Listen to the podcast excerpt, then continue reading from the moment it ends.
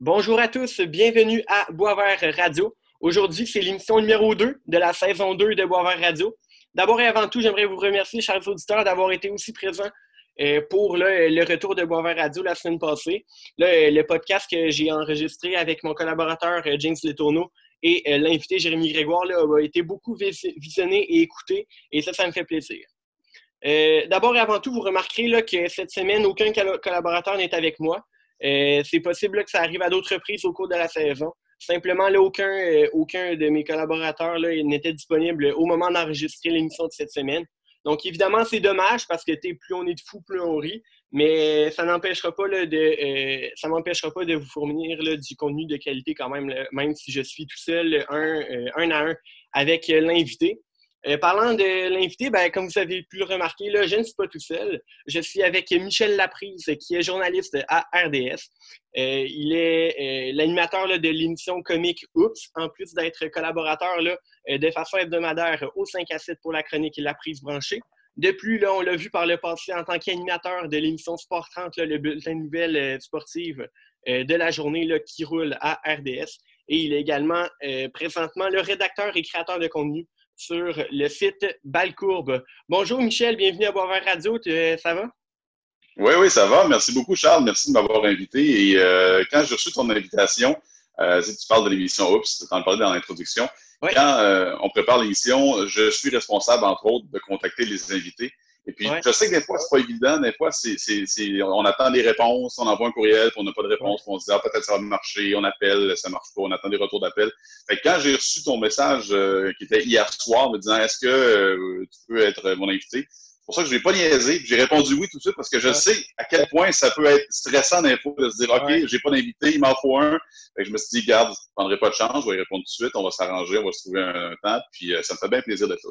Exactement. au, moment d'enregistrer ça, on est euh, environ là, à 15 h mardi. Puis euh, je vous ai contacté, euh, ben, j'ai été contacté hier soir, là, le lundi soir. Donc ça s'est fait vite, puis je suis très content. ben, tant mieux. donc parfait, on va commencer là, à parler, dans le fond, du commencement. Là, toi, présentement, comme j'ai dit dans l'introduction, tu es journaliste à RDS. quelles sont, dans le fond, les études que tu as faites avant de devenir journaliste? Euh, j'ai étudié en art et technologie des médias au Cégep de Jonquière. Euh, il y en a plusieurs aussi euh, qui sont RDS, qui ont étudié en ATM. Il y en a plusieurs dans le monde des médias aussi qui ont fait ATM. je suis journaliste, entre autres, dans mes tâches, mais je n'ai pas étudié en journalisme. J'ai étudié en animation, j'ai étudié en radio-animation.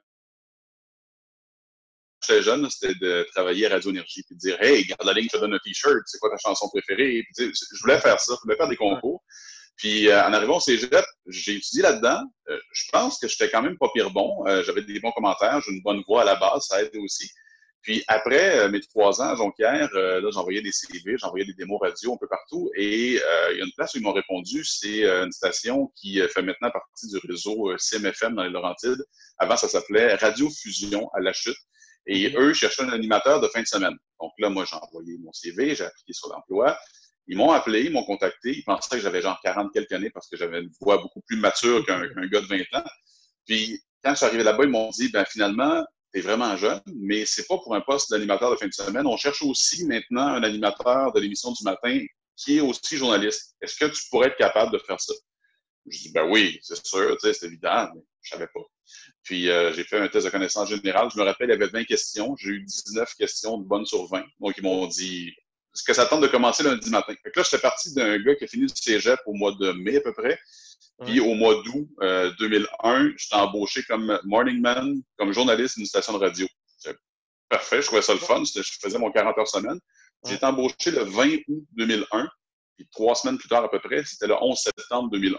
Il y avait, je ne sais pas si tu te souviens de ça, il y a des avions qui ont rentré dans les Ben, je n'étais pas encore né, là, mais c'est. Ben, c'était ça. Tout le, monde, tout le monde sait. Puis, c'est là que tu apprends à être journaliste quand tu es confronté à une situation comme ça parce que, comme je te dis, j'avais pas étudié là-dedans. J'apprenais un peu sur le tas, mais là, il y a un événement mondial qui arrive. Euh, je suis dans les Laurentides, je me suis dit, bon, ben, je vais aller à Mirabel où il y avait un aéroport où il y avait des, passagers avant. J'ai passé ma journée là, des interventions en direct. C'est vraiment là, ce moment-là, je me suis dit, OK, je pense que je peux être capable d'être journaliste. Depuis ce temps-là, je, je l'ai été.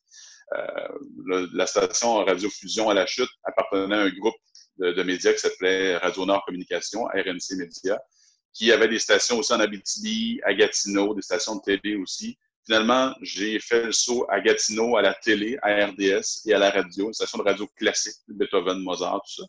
Encore là, je connaissais pas ça, mais je présentais les chansons, c'était crédible. C'est ça l'important, c'est d'être crédible dans ce domaine-là. Mhm. Puis, euh, bon an, mal an, mon CV s'est retrouvé à Sherbrooke pour aucune raison. Je ne l'ai pas envoyé là. Je ne sais pas du tout comment ça se fait que TQS Sherbrooke m'ont appelé. Ils m'ont offert un emploi. Je dis, ben, OK, parfait. Fait que là, je suis allé à Sherbrooke. J'ai quitté Gatineau pour aller à Sherbrooke. Euh, je me suis fait une blonde là-bas, femme de ma vie, qui est la mère de mes enfants encore aujourd'hui. Et euh, elle s'est fait un job à Montréal, elle. Moi, j'ai suivi. Donc, euh, à Montréal, j'ai appliqué à TQS parce que j'étais déjà dans le réseau de TQS. Ils m'ont dit, on a juste les sports la fin de semaine. Ben, tant mieux. J'aime ça, les sports. Depuis que je suis ici aussi, que j'aime les, les, le hockey. Quand j'étais petit, avec mon père, on regardait le hockey, puis à la fin des parties, j'allais dans un cahier Canada, puis je faisais un résumé. J'écrivais un résumé de la ah, partie que j'avais vue. Puis, euh, c'est devenu ma job. c'est quand même spécial. Euh, après TQS, à un moment donné, euh, j'ai envoyé mon CV à RDS parce que je visais RDS. Ils m'ont rappelé, ils m'ont dit on t'offre quelques heures par semaine, est-ce que ça te tente?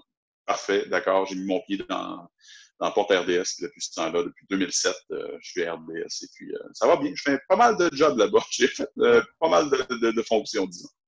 OK. juste pour revenir sur ta dernière réponse, là, tout d'abord, l'histoire des Cahiers Canada, ça me fait tellement penser à moi quand j'étais jeune. ah oui? Ouais. Et deuxièmement, juste pour être sûr, TQS, ça, c'est l'ancêtre de V? Oui, l'ancêtre de V qui est maintenant depuis une semaine à peu près. C'est maintenant nouveau. Ouais. Ouais, avant de s'appeler V, ça s'appelait TQS. Donc, euh, t'étais pas né encore, je pense. ouais, ça se peut. Donc, parlons là, de tes débuts à RDS. Ça ressemblait à quoi, dans le fond? Qu'est-ce que tu faisais comme tâche? Euh, J'étais rédacteur. Euh, la fonction, c'était rédacteur, reporter, journaliste. C'était ça le, le, titre. Euh, dans le fond, j'arrivais, puis le, le, producteur du bulletin de nouvelles sportantes me disait OK, Michel, ce soir, tu regardes la partie euh, Blue Jackets contre euh, Coyote. Euh, tu prends note tout, tout, tout, tout, ce que tu peux. Tu prends note tous les faits saillants, tous les moments importants. Tu écris un texte, on donne 40 secondes. Pas plus, pas 41, pas 39, on donne 40 secondes exactement. Il faut que le résumé de la partie dure 40 secondes au complet. Il faut que tu t'occupes de prémonter les images, il faut que tu t'occupes d'écrire le texte pour le lecteur de nouvelles de Sport 30, qui lui ensuite le rang en nombre. Euh, donc, c'était ça ma tâche à la base. À un moment donné, euh, il y avait besoin d'aller, euh, il y avait besoin d'un journaliste pour aller accueillir un boxeur à l'aéroport. Puis le journaliste, il n'y en avait pas disponible dans la salle de nouvelles cette journée-là. C'était une journée de fin de semaine. Fait ont dit, Michel, tu l'as déjà fait? Ouais. d'accord. Vas-y, parle avec un micro pour un caméraman. J'ai été, j'ai fait un reportage. Et j'avais de l'expérience en lecture de nouvelles. Je faisais ça depuis quand même quelques années. Et là, je disais à mes patrons, si jamais vous avez besoin de quelqu'un pour lire Sport 30, moi, je suis disponible. Si vous avez des heures à donner à la lecture, je suis là, je suis capable de vous le montrer, je suis capable de le faire. Euh, finalement, ils ont fait des, ce qu'ils appellent des screening tests, ils ont fait des tests à l'écran, ils m'ont dit, effectivement, tu es, capable de le faire, fait que, tiens, tu vas, commencer à faire de la lecture aussi. Fait que je faisais de la rédaction, de la lecture, du reportage, je faisais un peu de tout à mon arrivée à RDS. J'étais quand même chanceux d'avoir l'expérience avant en région parce que il y en a plusieurs qui sont arrivés à RDS puis qu'il n'y avait pas l'expérience que j'avais. Ça a été plus long avant de se rendre là, ils voulaient se rendre.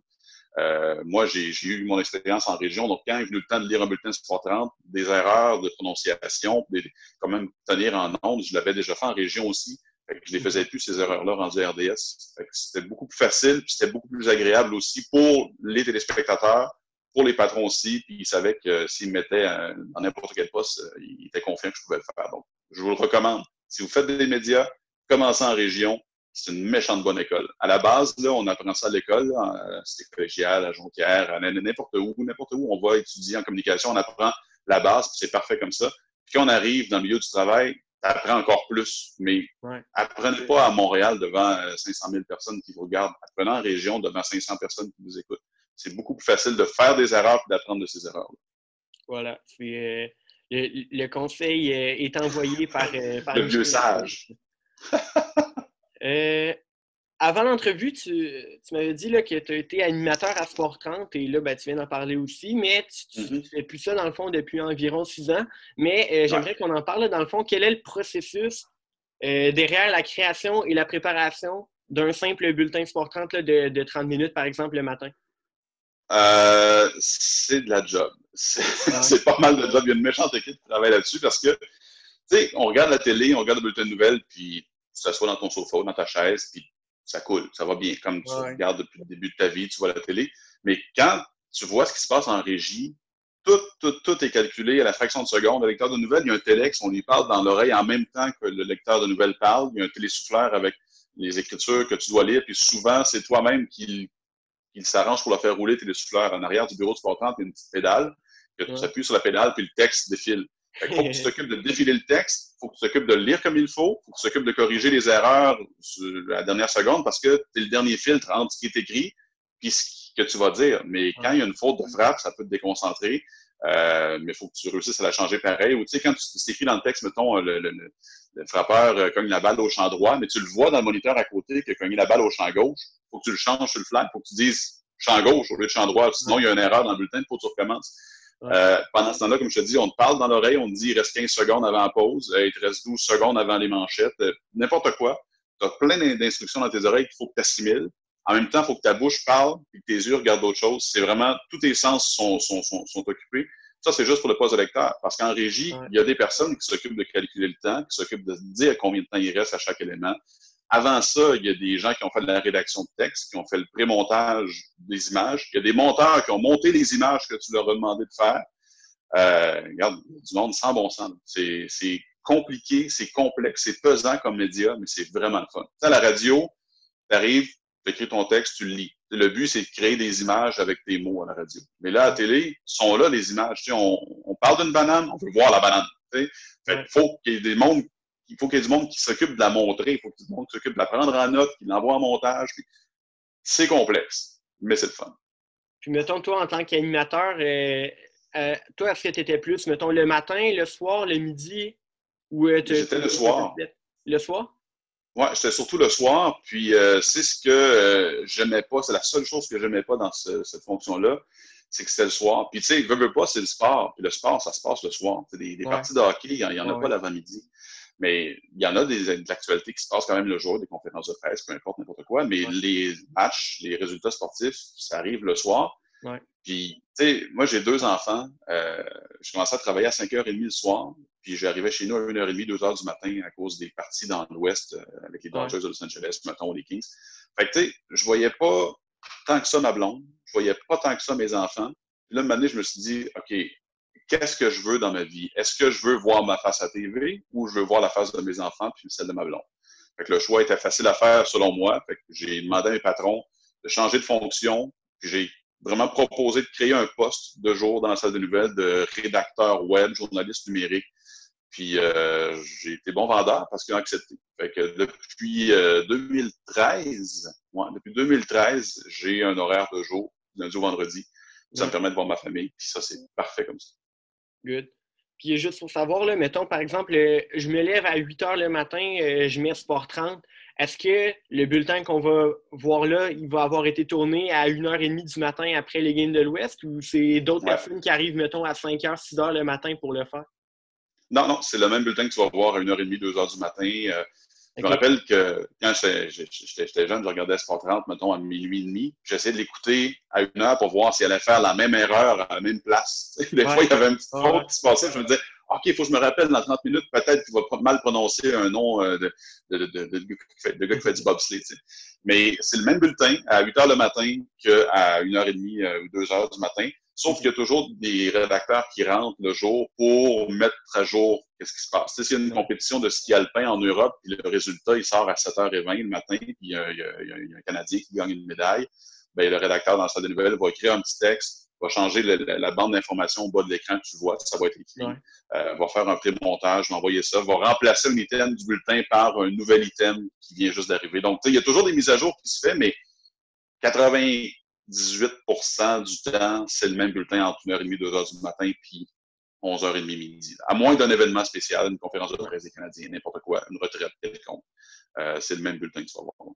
OK, c'est bon. Euh, aussi, euh, je me demandais, tu as parlé tantôt de, quand tu es allé accueillir un boxeur à tes débuts à RDS. Est-ce que je me rappelle pas de t'avoir vu souvent faire du, du, journalisme, genre de terrain, d'aller couvrir des événements. Est-ce que c'est ben, est-ce que c'est juste moi qui s'en rappelle pas beaucoup? Euh, ah, est-ce que tu en as fait beaucoup? Si oui, qu'est-ce que tu as fait? Et sinon, avec du recul, est-ce que tu aurais aimé plus en faire? Euh, j'en ai fait quand même pas mal. Euh, je l'ai fait pas mal euh, au général avant d'arriver à RDS. J'en ai fait beaucoup, beaucoup, beaucoup. OK, ouais, ouais. À RDS, j'en ai fait. Si tu regardes dans toutes les fonctions que j'ai eues à RDS, c'est la chose que j'ai fait le moins souvent, du reportage sur le terrain. Puis, honnêtement, ça me dérange pas parce que c'est le fun à faire, oui, ça change le mal de place. Mais je, j'aime ça faire ça, mais j'aime mieux encore faire d'autres affaires. Si j'avais le choix, j'aime mieux écrire, j'aime mieux faire de la rédaction de nouvelles qu'aller faire du reportage Mais j'aime quand même ça. C'est ça qui est bizarre, parce que dans ce domaine-là, j'aime pas mal tout. Il n'y a rien que, que j'aime pas. c'est ça qui est spécial, parce que je me dis, comment, comment ça se fait que j'aime ça faire pas mal tout ça? Puis j'aime ça. Je trouve ça que c'est tant mieux comme ça, parce que j'ai pas eu l'impression de travailler. J'ai presque 40 ans. Puis j'ai eu l'impression une fois dans ma vie de travailler, puis j'avais laissé ma job là parce que je n'étais plus capable. C'était à Sherbrooke dans le temps. Mais tu sais, je, me rappelle, c'est la seule fois où je me suis dit, oh, ça ne me tente pas. Mais en quasiment 20 ans de carrière, ça m'est arrivé une fois. Donc, je souhaite ça à tout le monde, là, que ça n'arrive jamais. D'avoir du plaisir à travailler, là, ça, je le souhaite à tout le monde. Parfait. Euh, on va parler maintenant de l'émission Oups maintenant. Euh, pour ceux qui sont moins familiers, peux-tu expliquer, dans le fond, le concept de l'émission? Ben, c'est un un genre d'émission. Euh, le but est que ce soit humoristique. Le but est de diffuser des vidéos qui viennent d'Internet, des, fails des gens, des échecs, des, coups spectaculaires que les gens font chez eux, que les gens mettent sur YouTube, des choses comme ça. Et nous, avec Alexandre Côté, qui est mon comparse à Oups, qu'on voit comme chroniqueur dans l'émission, c'est lui le grand Manitou tout ça. Lui, il a eu l'idée au début de faire une émission de bloopers de RDS. Il m'a dit, Michel, parce que je connais Alex depuis, depuis, tellement longtemps, il m'a dit, Michel, j'aimerais ça que tu sois l'animateur, parce que ça te tente d'embarquer avec moi dans ce projet-là. Puis on, a monté le projet, on a vendu l'idée au patron, ça, a été accepté. Puis avec le temps, c'est devenu justement une émission de fail de gens qui se filment sur Internet. Et on voulait qu'il y ait un lien avec le sport tout le temps parce que c'était RDS. Et là, on a proposé d'inviter des, des, athlètes euh, pour regarder les vidéos avec nous autres. Parce que euh, souvent, il y a des athlètes qu'on voit pas souvent, malheureusement. Puis c'est des gens hyper intéressants, c'est des gens drôles, c'est des gens comiques, mais qu'on n'entend pas parler tant que ça parce que malheureusement, pour eux, ils font du sport amateur, entre guillemets, même si ce sont des professionnels de ce sport-là. Les joueurs des Canadiens, on les voit tout le temps. Les joueurs de l'Impact aussi. Les joueurs, des, joueurs professionnels, on les voit tout le temps, mais un Antoine Valois-Fortier qui fait du judo, médaillé olympique, on le voit presque jamais, puis pourtant, ce gars-là est comique, sans bon sens, il est drôle, il est à l'aise devant les caméras, puis c'est ça que ça nous permet de découvrir aussi. Ça nous permet de découvrir une facette d'un athlète qu'on voit malheureusement pas souvent. Puis ça donne de la visibilité à ces gens-là. C'est tantôt quand je te disais que des fois, on essaie de rejoindre des invités, puis c'est un peu plus compliqué. Mm-hmm. Les athlètes amateurs, c'est facile parce qu'ils sont contents, ils sont fiers aussi de faire ce qu'ils font dans leur sport, d'en parler, de le présenter aux gens, puis justement de participer à des émissions dans les médias parce que malheureusement pour eux, ça arrive pas assez souvent, ils ne sont pas reconnus à leur juste valeur parce que c'est les meilleurs au monde dans leur domaine, mais on n'en parle presque pas comparativement à un gars de quatrième trio des Canadiens. Oui, ça vaut sans raison. Hum. Euh, j'aimerais savoir euh, quelles sont les étapes, dans le fond, euh, à la confection d'un épisode de Hoops, de A à Z, dans le fond, là, que, de, de, de, de l'idée jusqu'à la fin, jusqu'à la publication là, de, l'émission? À la base, la première affaire qu'on fait, c'est qu'on décide de l'inviter. On fait un petit brainstorm parce qu'on n'est pas une grosse équipe, on est deux. on, est, deux pour une émission de 30 minutes. C'est du stock. On sort une liste d'invités potentiels, on contacte ceux qu'on, se dit, OK, ça, ça serait intéressant pour ce mois-là. tout dépendamment des réponses, des fois, il faut qu'on s'ajuste, des fois, ça marche pas, des fois, ça marche. Quand on a l'invité, après ça, il faut trouver un lieu de tournage parce qu'on ne voulait pas faire l'émission dans les studios de RDS parce qu'on voulait que ça sorte de l'ordinaire. On voulait que ce soit autre chose que ce qu'on voit habituellement dans les studios. Fait là, il faut que je trouve un lieu de tournage. Il faut que je réussisse à rentrer ça dans le budget parce qu'on a du budget à respecter. Euh, après avoir trouvé le lieu de tournage, il faut qu'on trouve que je fasse l'entrevue entre guillemets, entrevue, parce que le but est toujours de présenter des vidéos comiques. Il faut que je trouve des vidéos comique en lien avec le sport de l'invité. Il faut que je remplisse ça. Il euh, faut qu'on trouve aussi des sujets thématiques, comme exemple, je sais pas, des, vidéos de la thématique Le monde rentre dans la caméra. il faut que je trouve des fails de monde qui se pète la gueule dans la caméra. Euh, ensuite de ça, il faut qu'on écrive les textes, qu'on les numérise, les vidéos, il faut qu'on fasse les montages. Euh, Puis après avoir fait tout ça, Alexandre arrive avec son grain de sel, puis il refait d'autres montages, rajoute des effets visuels, rajoute des effets sonores, trouve de la musique, s'assure que l'émission a un beau cheminement, que ça passe bien, que ça coule bien. Alexandre fait aussi sa chronique, faut qu'on trouve un sujet de sa chronique. Euh, c'est quelque chose, c'est du stock. Je, me plais souvent à dire que c'est comme une grosse recette, c'est un gâteau. Moi, j'amène des ingrédients, Alexandre les mélange, fait un gâteau avec ça. Ouais moi, je, considère que c'est ça. C'est peut-être une comparaison qui est bizarre, mais à deux, en tout cas, c'est ça. Un qui amène des ingrédients, un qui les mélange, on le fait cuire, on fait cuire ensemble. Parfait. Euh, j'aimerais savoir, est-ce que tu as des, euh, des, anecdotes intéressantes là, que tu pourrais raconter sur le tournage euh, des émissions de Hoops? Il y a une fois avec Marie-Ève la boxeuse, le tournage était prévu depuis à peu près un mois, un mois et demi. tout est réservé, tout est booké, le caméraman aussi, le lieu de tournage, tout est prêt. On arrive, le matin, je me réveille chez nous, plus de voix. J'ai plus de voix. J'ai fini la, la, voix, là. J'ai, extinction de voix, ça m'est jamais arrivé de ma vie, sauf ce matin-là. j'avais un tournage avec une championne du monde de boxe qu'on pouvait pas remettre parce qu'après ça, elle partait qu'en entraînement pour un combat. C'était là, là. Fallait absolument le faire là. Fait qu'on le fait quand même. Je une voix pourrie, je une voix vraiment dégueulasse. ça, ça donne quelque chose de drôle quand même en nombre. Euh, il y a euh, Samuel Giguère, joueur de football, qui fait aussi du bobsleigh, qui, euh, tu sais, le gars, il, est musclé sans bon sens. Le gars, il est beau, il est musclé. Tu sais, on le voyait dans plein de places avant, mais on l'avait jamais vraiment vu dans un autre contexte qu'un entraînement, après un entraînement ou après un match, disant, OK, c'était quoi ta performance? On n'avait aucune idée à quoi s'attendre de Samuel Giguère parce qu'on le connaissait pas. Mais le gars, il est drôle. Le gars, il est smart en arrivant. Tu sais, moi, j'avais un concept parce qu'il faisait, euh, il faisait aussi du sirop d'érable. Il fait plein de choses, ce gars-là. J'avais amené une canne de sirop d'érable. Tu je voulais qu'on en parle un peu. Puis, je préfère une passe à toucher avec ça. OK. les, les, invités qui arrivent avec des idées pendant le tournage, ça, je trouve ça le fun. Valois Fortier, justement, Antoine Valois Fortier. Euh, il était blessé à la hanche. Au début, je voulais qu'on se chabaille un peu parce qu'il fait du judo mais il était blessé à la hanche, on pouvait pas dire Ah, je pourrais faire d'autres choses en attendant, puis qui est à l'affaire. Puis, il arrive avec des idées. Ça, c'est le fun. Quand les invités ne font pas juste embarquer, quand les invités s'impliquent aussi, là, ça, c'est vraiment quelque chose de fun. Good. Euh, j'aimerais savoir pour, euh, pour euh, les, les, les, personnes qui, comme moi, écoutent Oups régulièrement, est-ce que, ben, je sais que tu m'as déjà donné la réponse là, avant l'entrevue, mais pour les, auditeurs, est-ce que Oups va être de retour là, pour pour euh, l'année 2020-2021? Ben, on a déjà une émission qui est tournée, mais qui n'a pas été diffusée encore, avec euh, l'haltérophile Christelle Engarlem. Ça, c'est encore dans, dans, la banque de, de tournage. C'est encore Est-ce que ça a été tourné euh, avant, euh, avant la, la, pandémie?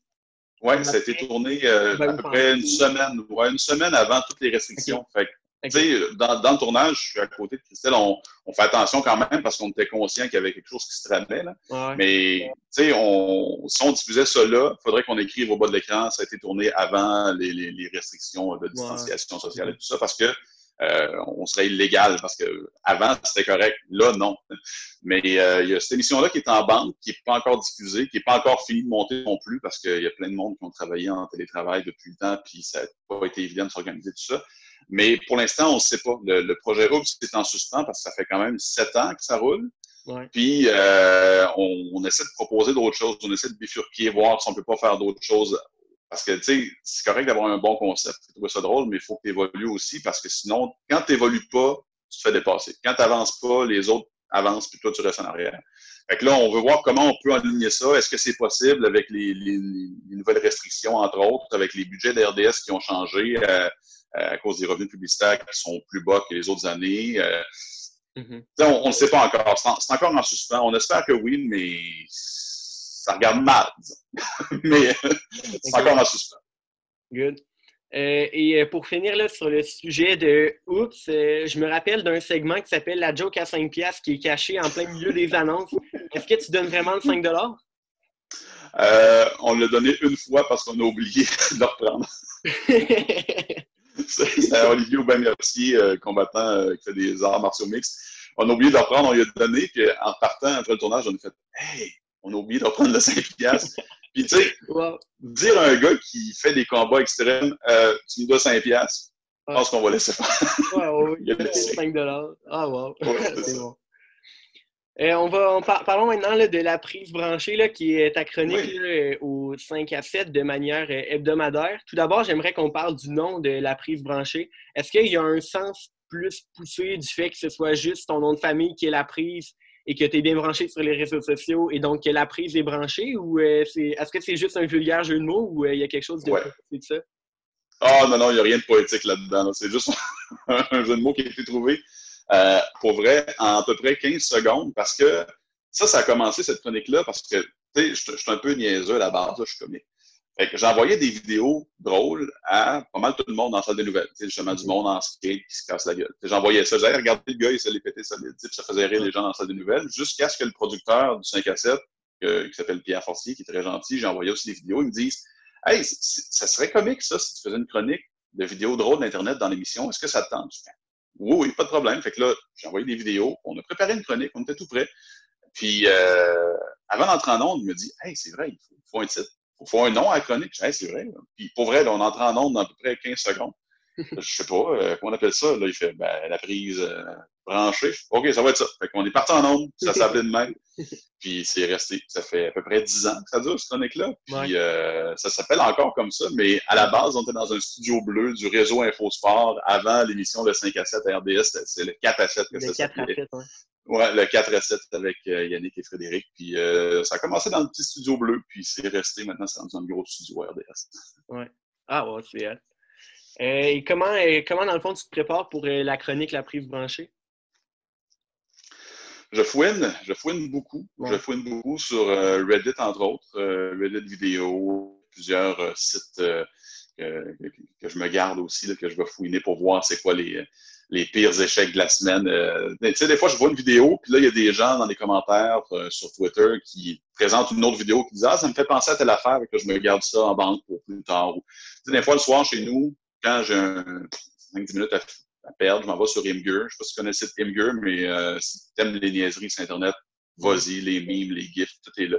je m'en vais sur Imgur, puis je regarde, je fais, OK, ça, je peux me garder de ma chronique. Je m'envoie un courriel. Fait que, c'est comme une, une recherche un peu en continu, mais euh, je garde tout le temps ça derrière de ma tête. Puis mes amis me disent Tu as réussi à trouver une façon d'être payé pour faire les niaiseries que tu faisais au cégep. moi, je, le fais de toute manière à la base. Puis tant qu'à ça, ben, je m'envoie un courriel puis je me garde des, vidéos niaiseuses pour mes chroniques. Mais ça ressemble à ça à peu près la préparation. Trouver des vidéos niaiseuses sur Internet puis me les envoyer par courriel. Parfait. Puis parlant de vidéos niaiseuses, est-ce que c'est euh, est-ce que c'est un peu euh, est-ce que ça arrive des fois que, dans le fond, que tu réutilises euh, certaines vidéos pour, par exemple, des articles que tu vas publier sur Balcourbe euh, avec, euh, avec cette vidéo-là. Comme j'ai vu aujourd'hui, là, tu as mis un golfeur professionnel qui a frappé une balle au travers d'une Ferrari. Est-ce que c'est quelque chose que tu vas pouvoir présenter plus tard, soit à Oops, soit à la prise branchée? ou J'essaie, j'essaie de pas faire ça parce qu'il y a tellement de vidéos particulières sur Internet. Il y en a des milliers, des millions que je ne vois pas pourquoi je prendrais la même affaire et je le présenterais à plein de places. Euh, des fois, oui, parce que les vendredis, c'est ma chronique dans le 5 à 7, puis on veut faire de la, promotion croisée entre Balcourbe, qui appartient à RDS, balcourbe.ca, et le 5 à 7 aussi. On veut faire une, euh, une présence télévisuelle pour Balcourbe. Donc, c'est pour ça que dans, la, dans, ma chronique, au 5 à 7, à la fin, on, on, parle de ce qui a marché le plus durant la semaine sur le site Balcourbe.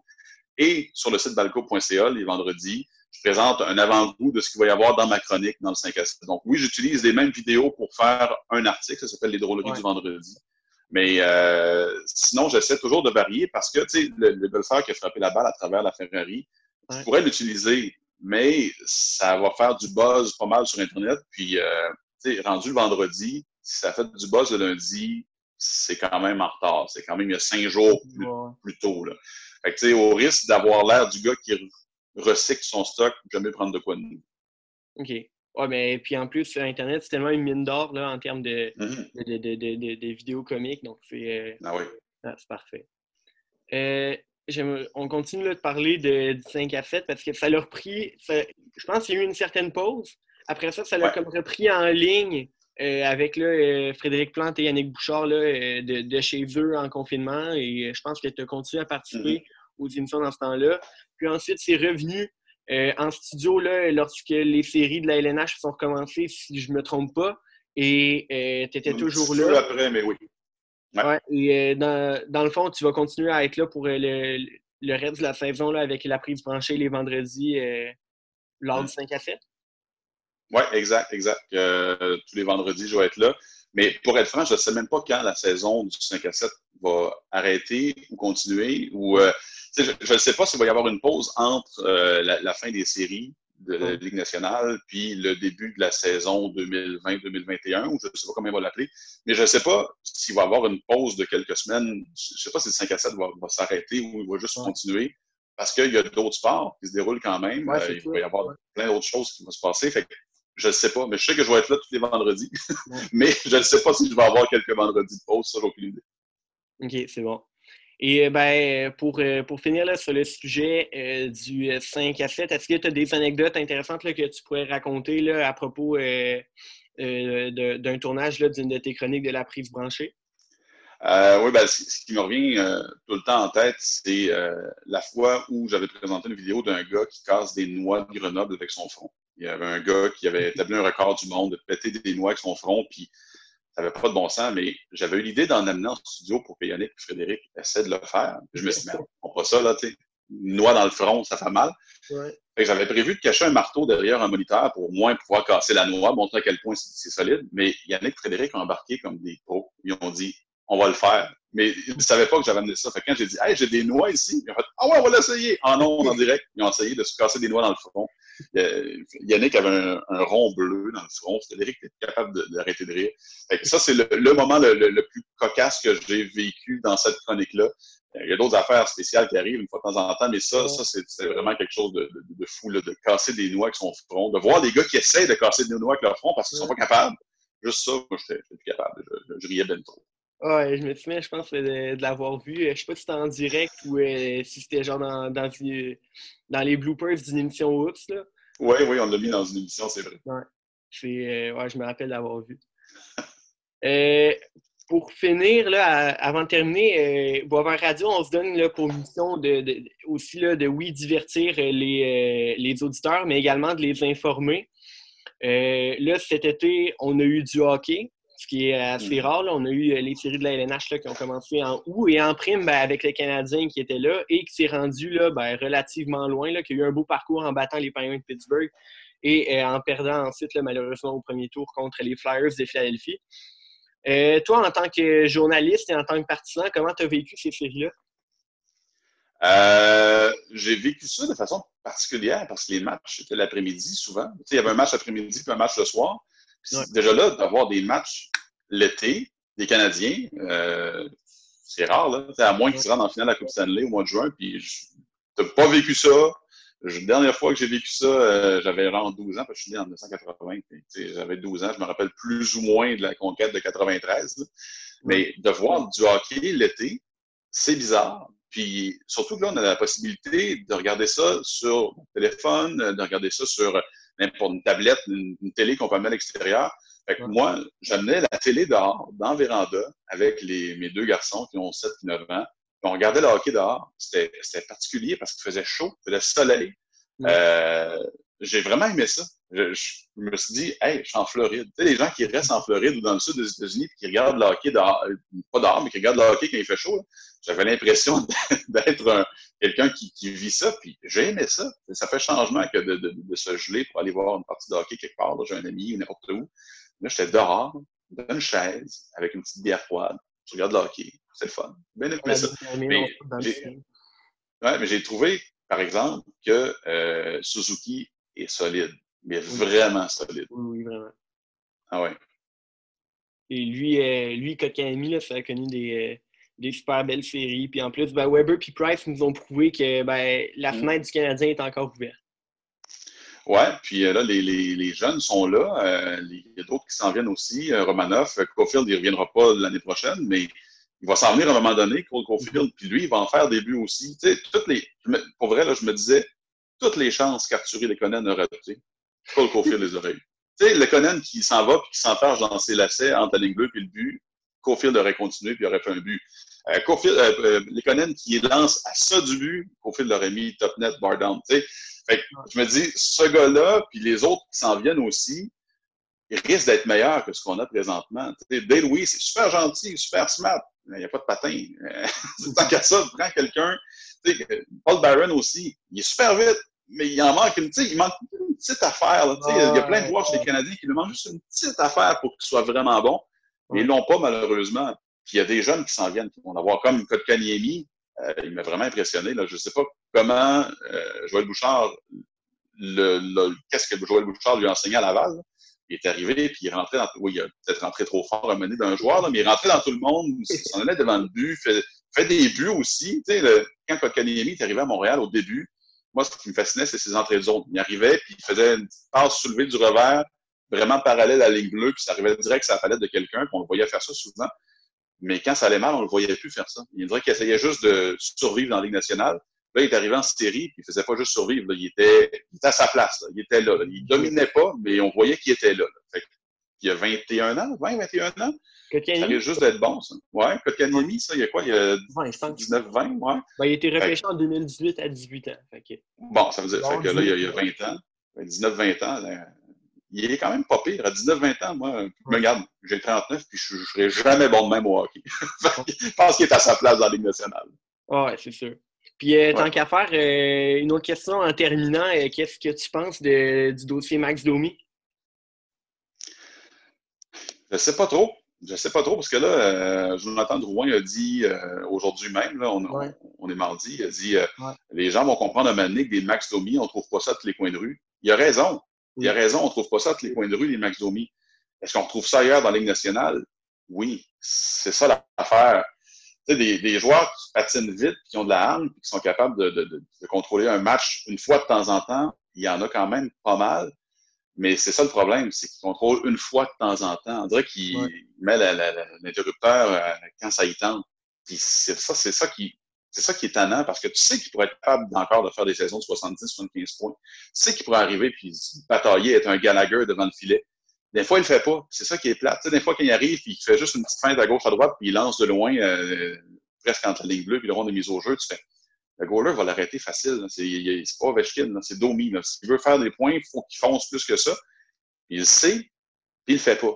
Puis il veut jouer au centre, mais il y a de moins en moins de place au centre chez les Canadiens. Il y a de la place aux ailes, mais il y en a de moins en moins au centre avec les jeunes qui sont arrivés.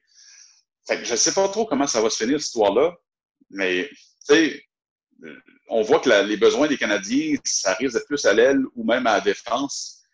Est-ce qu'il va servir de monnaie d'échange? Est-ce qu'il va servir à Bergevin pour que les Canadiens s'avancent au, au repêchage?